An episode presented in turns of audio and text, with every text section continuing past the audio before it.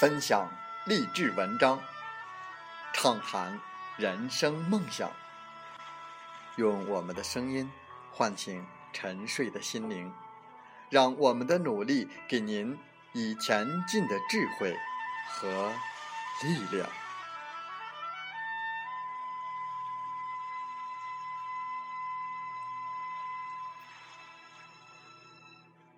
打开心门，朝向大海，让我们的梦想迎风展翅，扬帆远航。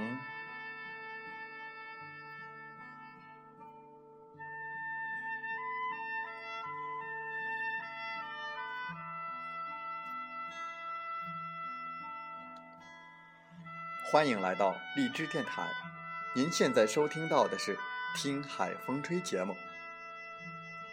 我是主播吉远，邀您和我们一起听海风吹。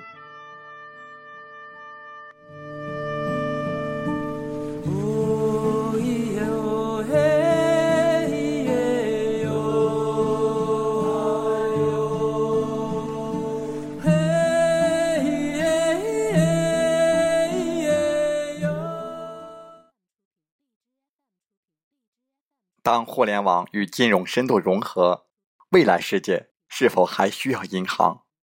传统商业银行将是在二十一世纪灭绝的一群恐龙。我们和大家分享英国作家西蒙·迪克森的著作《没有银行的世界》。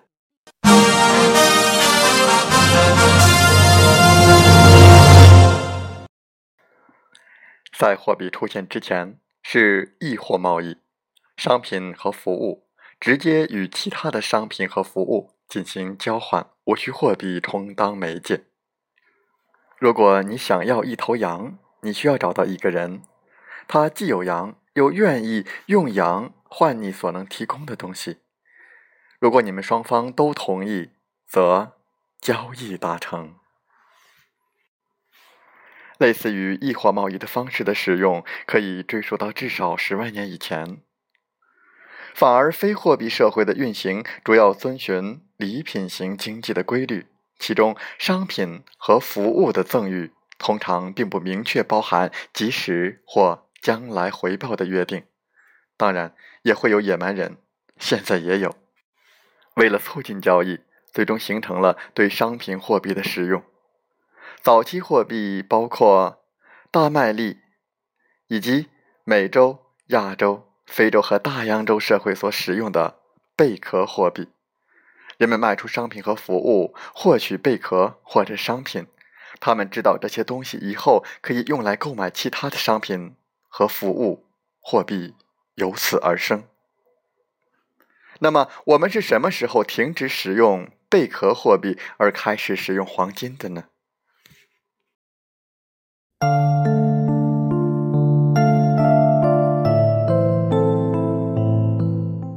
现代学者认为，最早的是在公元前六五零到六零零年铸造的。从此之后，商品货币逐渐成为全球货币形式，而其价值来源于商品载体。理论是，这些物品除了作为货币本身具有价值，所以如果出现了问题，这些货币仍然可以有其他的用途。历史上用来充当交换媒介的商品包括金、银、铜、胡椒粒、大石块、华丽的皮带、贝壳、酒、香烟、大麻、糖果和大麦粒等等不胜枚举。但是最终我们选择了金和银。人们需要安全的所在来储存他们的黄金。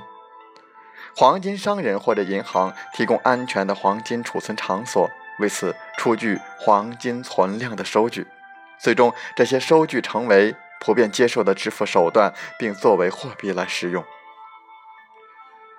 中国是世界上第一个发行政府纸币货币的国家。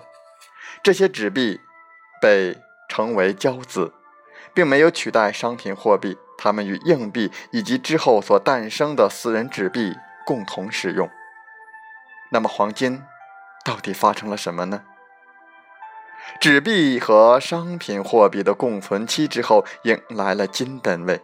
金本位是一种货币制度，该制度下纸币能够兑换为预设的固定质量的黄金。重达一公斤的金钥匙用于访问十位数的账号，该账号只有金钥匙持有者才知道。在二十世纪初，几乎所有的国家都采用了金本位制，固定质量的黄金为他们的法定货币背书。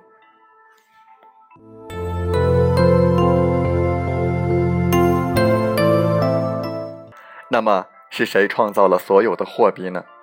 这个问题之外衍生出两种主要的货币形式：通货和商业银行货币。通货是指充当交换媒介的实体，例如硬币和特定政府的纸币，这构成了一国货币供应的实体部分。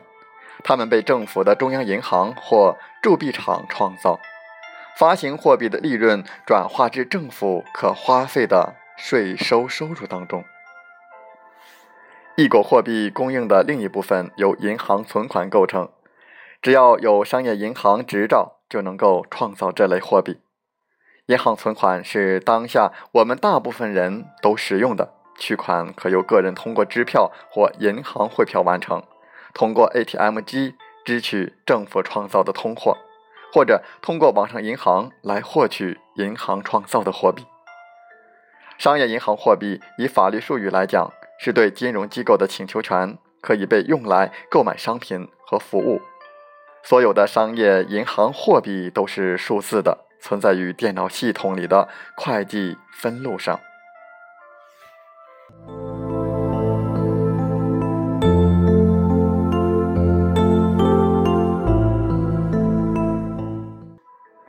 如果商业银行货币是数字化的，它们是怎样被创造的呢？商业银行货币是通过被称为部分准备金制度的过程被创造的。这个银行制度允许银行在实际只能同时偿付一部分顾客的情况下，对所有顾客承诺能够在任意时间取回资金，这使得他们在没有这么多的资金的时候也能够放贷。所有这些义务都只是你登录网上银行时看到的电脑上的数字。商业银行货币与通货有三个不同：首先，它是非实体的，只反映在银行和其他金融机构的会计账簿上；其次，由于金融机构实际上并没有那么多的资金，如果他们能够破产的话，这些请求权存在着违约风险；最后，所有这些货币都是通过贷款而创造的。需要加息偿付。商业银行的部分准备金制度程序对货币创造有累积的效应。它每增加一笔新的贷款，就会将货币供给扩张至更大的规模。简而言之，当你同意借一笔贷款的时候，商业银行货币就被创造出来了。它几乎构成了整个货币供应。你借的货币并不以其他人的存款的形式而存在。而只是通过贷款承诺就被创造出来，因此大多数国家的货币供应量都远远多于其中央银行发行的通货量。实际上，通货相对于商业银行货币的规模而言是无足轻重的。那么，有多少货币是由中央银行创造的？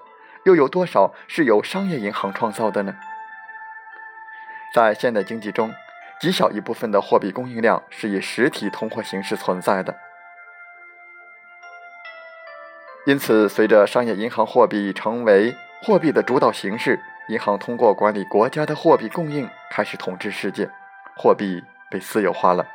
为了创造货币，人们首先必须举债，银行通过放贷给你，来创造自己的货币，在这个过程当中，多伴随着房产抵押。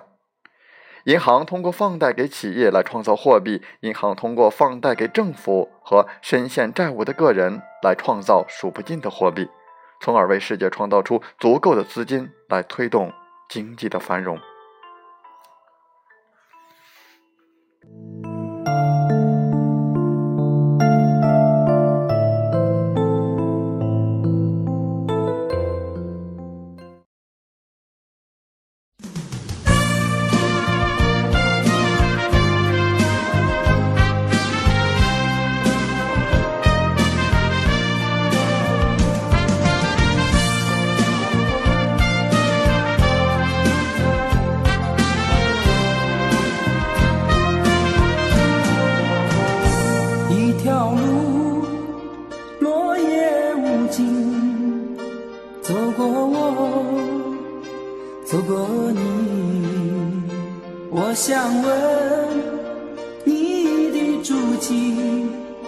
山无言，水无语。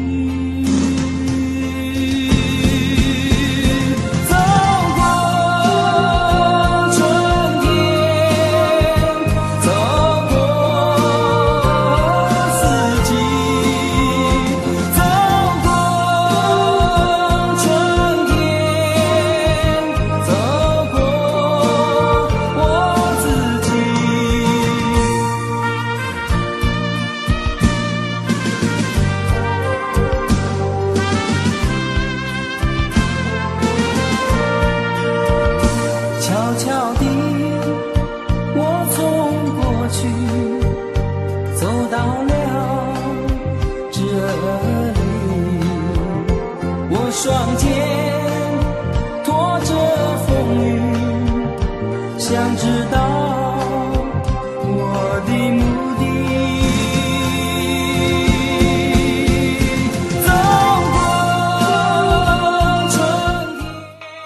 好了，在节目就要结束的时候，我想说感谢您，感谢您和我在荔枝电台相遇，更有幸通过电波交流。如果心灵被触动，有共鸣，请加微信七五二三四九六三零。喜欢我们的节目，请点赞并转发分享。为方便收听，请订阅“听海风吹电台”。我们下期再会。